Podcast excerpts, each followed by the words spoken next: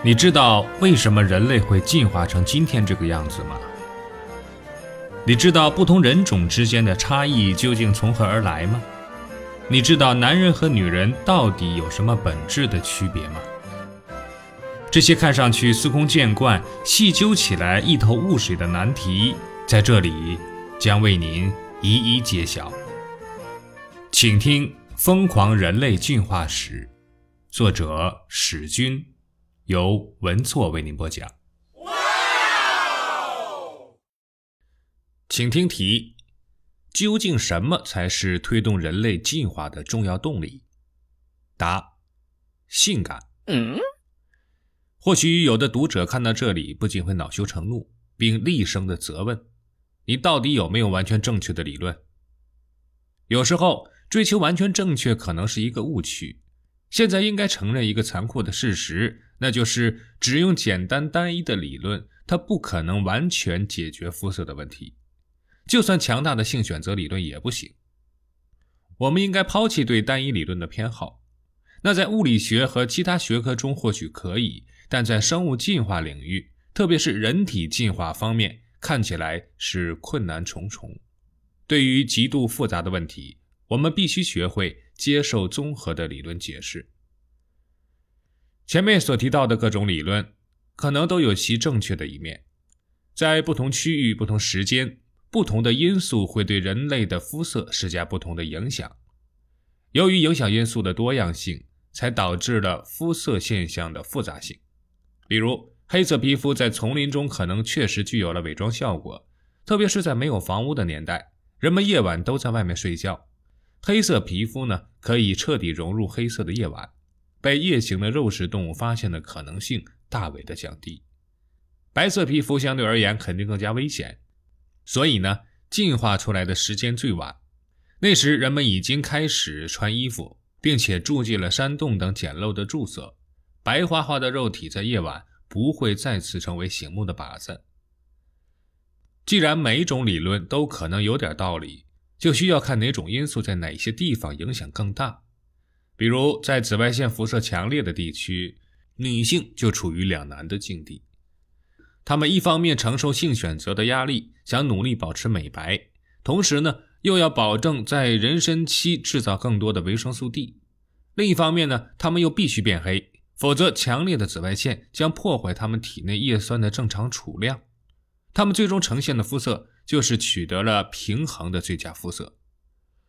可以认为啊。性选择应该也必须与自然选择达成某种妥协，所以人们不能放任对白色皮肤的喜爱而置之自然选择于不顾，也不能任由自然选择留下越来越黑的皮肤而罔顾性选择的偏好。人类呢，应该在白色皮肤的性感与黑色皮肤的健康之间寻找到一种平衡。受此制约，赤道附近显示了较黑的肤色。但又不至于如煤炭般漆黑。那关于印第安人为什么没有及时变黑，而斯堪的纳维亚人又为什么会迅速变白？可能只是变黑与变白的速度真的不同。对人类而言，变白容易，变黑更难，因为变黑承受的自然选择压力更大，变白呢则相对较小。其根本的原因是维生素 D 比叶酸更重要。换一种表达就是，变白比变黑更重要。变白更重要的意思呢，是人们总是希望变得更白，就像所有人都想得到黄金，所以黄金很重要一样。而重要的东西总是首选的东西。偏爱白皮肤的审美情趣也起到了助推的作用。在中等肤色地区，变白更容易得到优秀的配偶，变黑则相反。在控制色素的基因层面也存在同样的趋势。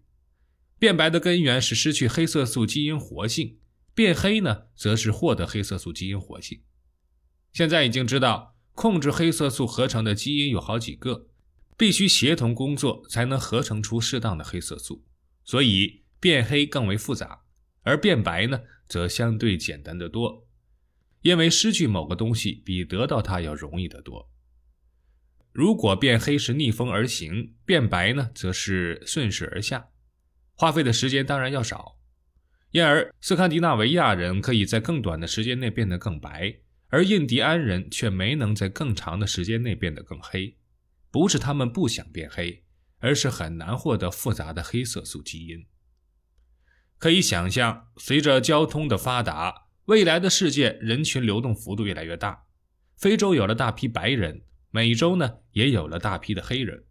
假以时日，各种肤色的人都混在了一起生活繁衍，肤色呢也就会越来越趋向于中和。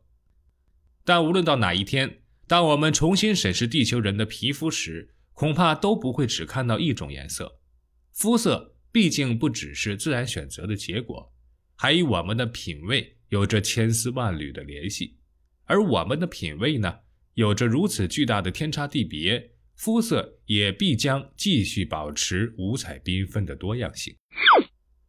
要想更加深刻地理解肤色的所有意义，培养各种各样的审美观，我们还需要强大的认知能力，而这种认知能力在人类直立行走之初就已经悄然构建，并最终展示了伟大的成果。那就是我们的大脑。如果没有发达的大脑，裸露的皮肤展示的肤色诱惑就将失去重要的审美价值。展示性感并理解性感，一直是推动人类进化的重要动力。本集播放完毕，欢迎订阅和分享。